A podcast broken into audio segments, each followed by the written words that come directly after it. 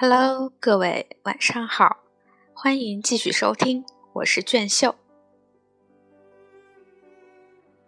从耍猴人到猴老板。二零零三年一月十二日，我和杨林贵他们一起从达州扒火车回到村里时，得知黄爱清把张云瑶的猴场给买了下来，又投入了十七万元资金，在乡政府的支持下，把猴场扩大到二十亩地的规模。成立了一个猕猴驯养繁殖中心。黄爱清和焦新珍不仅在养猴上有一套，而且在驯猴上也有一套。从达州回来，我去看黄爱清的时候，他正在城里驯猴。驯化要从猴子一岁多时开始。猴子和人一样，有性格温顺的，有脾气暴躁的。对性格温顺的猴子，只要和他建立感情就好驯化，比如经常给他挠痒、洗脸。摸头就能培养出感情。对脾气暴躁的猴子，就要以恶制恶，先杀其威风，再加以驯化。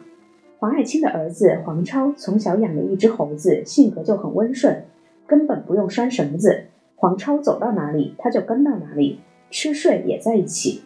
黄爱清选猴的标准是：猴子的四肢没有残疾，没有变形，站姿要好，脾气秉性不能恶劣。训猴的第一步是提腰，就是训练猴子的站姿。因为猴子大多数时候都在爬行，要想今后能表演，猴子必须要长久站立。训练站姿的方法是经常牵着猴子站立行走，或者把猴子拴在墙上，使它的上肢不能着地。每天都在前一天的基础上延长一点靠墙站立的时间，让猴子的腿逐渐增加力量。还有一种方法是用十字架把猴子的上肢绑上，使得猴子必须站立。日复一日的训练能使猴子腿部的肌肉更有力量。给猴子穿衣戴帽的训练更具难度，强行给猴子穿上衣服，它会很不习惯，经常把衣服撕烂。这时候就要软硬结合，鞭子加糖块。一遇到脱皮的猴子，不使用鞭子，它是不会听话的。当然还得有食物的诱惑。猴子习惯了穿衣服后，接下来的训练就会好很多。戴什么帽子和脸谱，需要主人每天不厌其烦的训练。帽子和脸谱都放在戏箱里。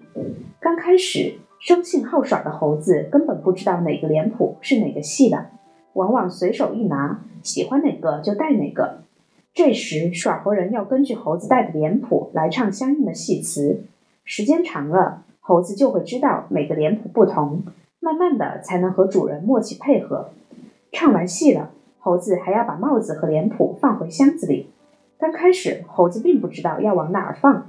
主人说放回去的时候，他随手就把帽子和脸谱扔得老远。这时就需要主人反复训练，让猴子把扔出去的帽子和脸谱捡回来，直到放到箱子里为止。一般简单的活儿，十天半个月就能训练出来。训练一个全套的活儿就需要两三个月了，还得是聪明点的猴子才行。猴子能学会多少猴艺，取决于训猴的人。猴子主人的文化、性格、手艺水准，都决定他训出的猴子活儿全不全。黄爱卿说：“猴子的表演是否讨人喜欢，这完全取决于耍猴人的本事。大概是黄爱卿常常训猴的缘故，猴子对他都有种反抗情绪。”只要他走到猴舍前，笼里的猴子就对他龇牙咧嘴的吼叫；而当黄爱清的老婆走到笼舍前时，猴子都围到门前，吱吱叫着表示欢迎，等待他的抚摸和喂食。这时，黄爱清就得躲在猴子看不到的地方，以免引起猴子的集体抗议。二零零三年五月十一日，由于非典疫情刚刚结束，国家有关部门严格限制了野生动物的运输交易。非典之前。黄爱清的一只猴子能卖两三千元，而现在一只上好的猴子只能卖八百多元。非典之前，老黄为了扩大规模，还买了一些猴子。如今，这些猴子的价格只是非典前的三分之一。不但他的猴子卖不出去，村里无法外出的耍猴人还要把猴子卖给他，说是等情况好些时再买回去。非典过后，我又去了村里。想看看黄爱清和耍猴人受到了哪些影响。这一年，全村的耍猴人被禁止外出耍猴，都在家里闲着或者外出打工。黄爱清猴场里的猴子也禁止对外出售，猴子的价格一下跌入低谷。在黄爱清的猴场，我们俩正在交谈时，耍猴人杨永进骑着自行车过来，后座上有一只猴子。由于不能外出耍猴，杨永进就想把这只十多岁的猴子卖给黄爱清。黄爱清问：“你这牲口是生的还是熟的？”杨永进说：“能耍。”黄爱清又问：“活儿全不全？”杨永进说：“活儿还好，你看看，这是每年都出去耍的猴子。”杨永进的猴子已经十几岁了，跟人比相当于中年人了，卖不出多少钱。老黄只愿意给四百元，而杨永进想要五百元。最后这笔生意没有谈成，杨永进骑着自行车带着猴子走了。自从办了这个猕猴养殖场，黄爱清这里就成了村里的猴子交易中心。耍猴人把一些年纪大的猴子卖给他，大都是十八九岁的老猴子，给四五百元就卖。这样多少能弥补猴子白白老死的损失。黄爱清再把这些猴子卖给医学机构。二零零三年五月以后，黄爱清的猴场里有七八十只猴子，大多是村里耍猴人不能外出耍猴而卖给他的。由于非典，国家暂停了国内野生动物的交易，黄爱清的猴场受到了不小的冲击。二零零三年，黄爱清还欠着乡里的土地使用费，没有钱。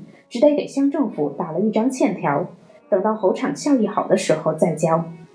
二零零五年，黄爱清猴场里的猴子达到两百只，同时黄爱清还建立了一个自己的网站，叫河南省新野县麒麟岗猕猴养殖场。黄爱清成功的从一个街头耍猴人转型为村里最大的猕猴养殖场的老板。猴子老的时候，牙齿会被磨平，吃东西就不行了，面相也会发生变化。人越老，面部皱纹越严重；而猴子越小，脸部皱纹越多。越老，面部就越光滑。人工养殖的猴子寿命最多也就三十年，野生猴子一般活不到这个岁数。猴子经常患的病有痢疾、肺炎、风湿等，治疗方式和人差不多，就是要掌握好用药的剂量。母猴是否怀孕，一般可以通过经期来判断。母猴和女人一样。每个月会来一次月经，还有一个方法就是通过猴子的脸色来观察。母猴的脸色越来越红，基本上可以判断是怀孕了。怀孕两个月后就可以用手摸出来了。确定猴子怀孕后，就要单独饲养，以防猴子之间打架撕咬而造成流产。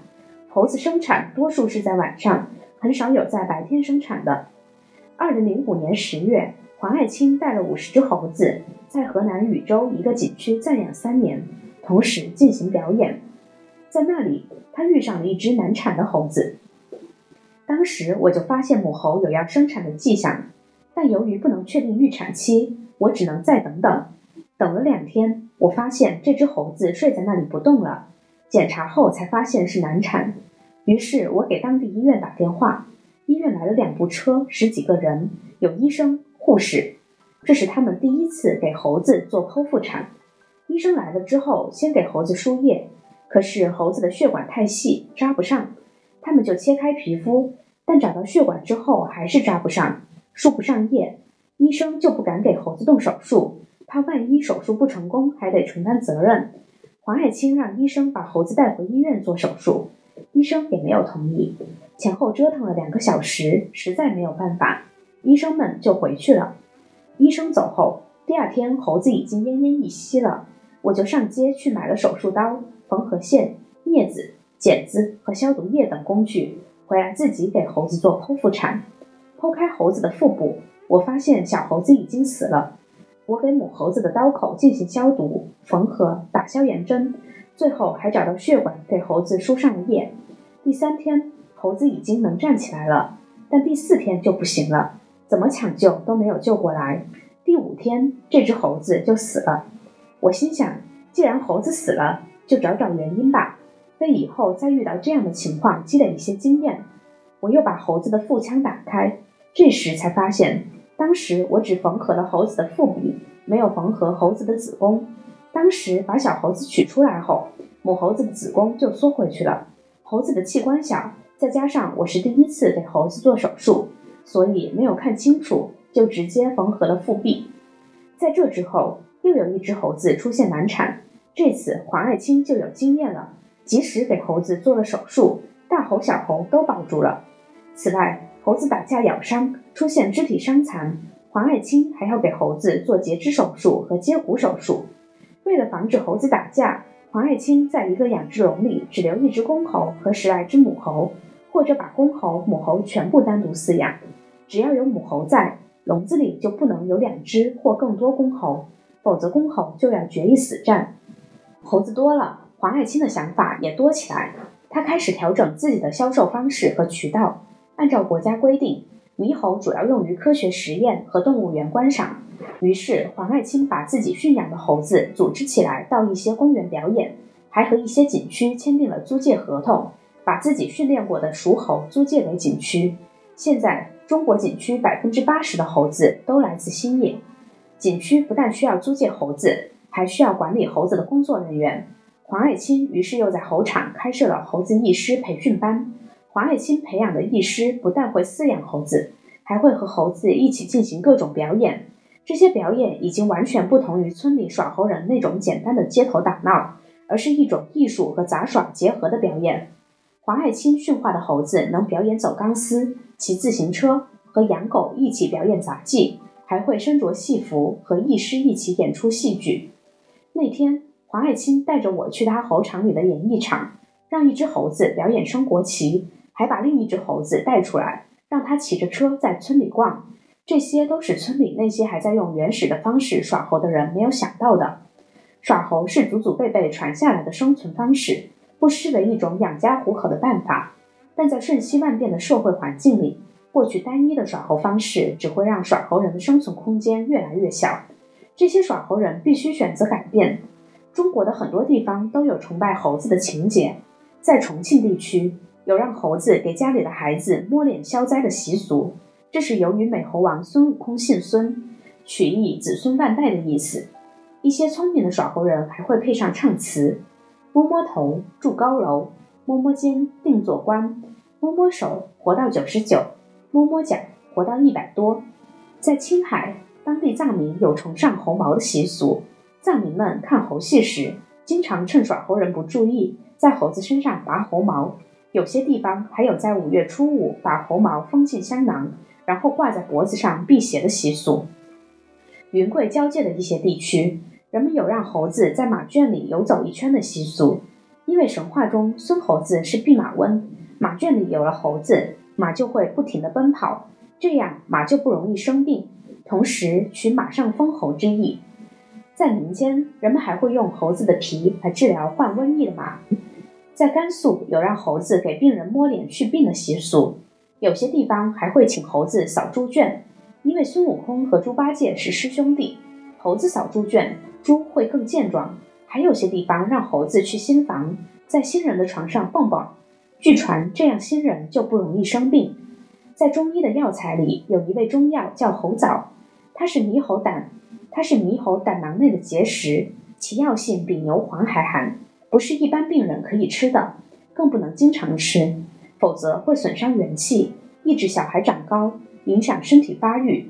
猴枣在临床上主要用于高热、支气管炎、肺炎和哮喘等有里热症状者。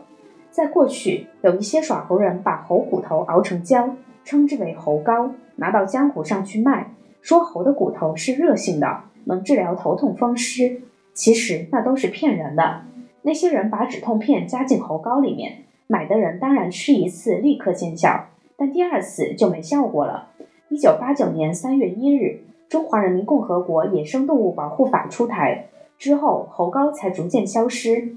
猴骨究竟能不能入药？我在全国中草药汇编里查到这样的记载：猴骨味酸，平，归心，肝经，祛风除湿，镇惊，用于风寒湿痹、四肢麻木。金咸，常用量三克到十克，用时需炒制入药。猴肉亦可入药，味酸，性平，补肾壮阳，收敛固精，祛风除湿，用于肾虚阳痿、遗精、遗尿、神经衰弱及风湿痹痛。常用量十五克到二十克。民间有用于小儿肝积、食积、腹胀不消。在中国西南的彝族聚集区。族民从原始时代就有用动物入药的习惯，明代的《明代彝医书》中就记载了对猴肉的利用，在彝族民间也有用猴骨治肺病的偏方。云南白族的白药也将猴骨列为配方入药。傣族傣药制剂中，供临床使用的方子就包括封猴骨，主要用于慢性病、妇科诸疾、皮肤病、体质虚弱、浮肿等疾病。傣族人还认为黑长臂猿骨有祛风健骨、活血的功能。主治风湿痹痛、半身不遂等症。藏医认为，将猴骨烧炭研细，可治白喉、炭疽，亦可催产。猴胆汁可治食物中毒及药物中毒。猴心晾干研细，可治妇科凉茶补病。猴头盖骨可治肠道疾病。在江西，一副猴骨能卖三百元。在广西，当地人有用猴骨炮制乌元酒的风俗。在云南迪庆州。当地的一些少数民族村民用滇金丝猴的猴皮做背孩子的背囊，当地人认为金丝猴皮的背囊可以驱邪。在广西，仅大兴一个县每年收购的黑叶猴皮就达一千张。在新野，还有一些耍猴人卖一种叫做神砂的膏药，这种膏药也是耍猴人自己制作出来的，里面放了红丹和香油，做法极其简单。用他们的话说，一斤香油，四两丹。不大不小，摊一千，意思是说，用一斤香油加上四两红丹，就可以做出一千张这样的膏药。至于治不治病，就不一定了。我问黄爱卿：“你们这儿有吃猴脑的吗？”他说：“没有，那是这几年广东传出来的吃法。野生动物身上有很多细菌和病毒，所以我们根本不会想去吃这东西。”据说吴三桂引清兵入关时，为了庆祝胜利，武将们把活猴关在笼中。当场用小榔头击破猴脑，取其脑浆食用。猴子被认为是可以沟通神明的圣物，吃猴子则等于砍断了世间一切神明的护臂。《闲谈茶音录》中也记载，吃猴子是一种弃善从恶、弃佛从魔的行为，最终将断子绝孙。巧合的是，吴三桂手下所有服用猴脑的将领，其子孙在清代三藩之乱后都被满门抄斩，无一幸免。不过，在中国古代的饮食中，猴脑是山八珍之一，也是清朝满汉全席中的一道菜。也有偏方把猴脑作为药膳，做成猴脑汤。黄爱卿说：“我们从来不认为吃猴脑能大补，也不认为猴骨可以治病，这些都是没有科学依据的。其实猴子的副产品还有很多，比如说我用猴毛做成的毛笔就很受欢迎，死去的猴子可以做成标本卖给动物馆，也有很好的收入。”据说福建最早的岩茶就是利用驯化的猴子爬到悬崖上采摘的。在海南，人们利用猴子上树采摘椰子；在贵州，猴子是采摘燕窝的好帮手。文化水平和眼界决定了黄爱卿的养猴思路和经营方式。黄爱卿的女儿和儿子现在一个在北京上大学，一个在安徽上大学。村里的年轻人几乎没有人愿意靠街头耍猴谋生了。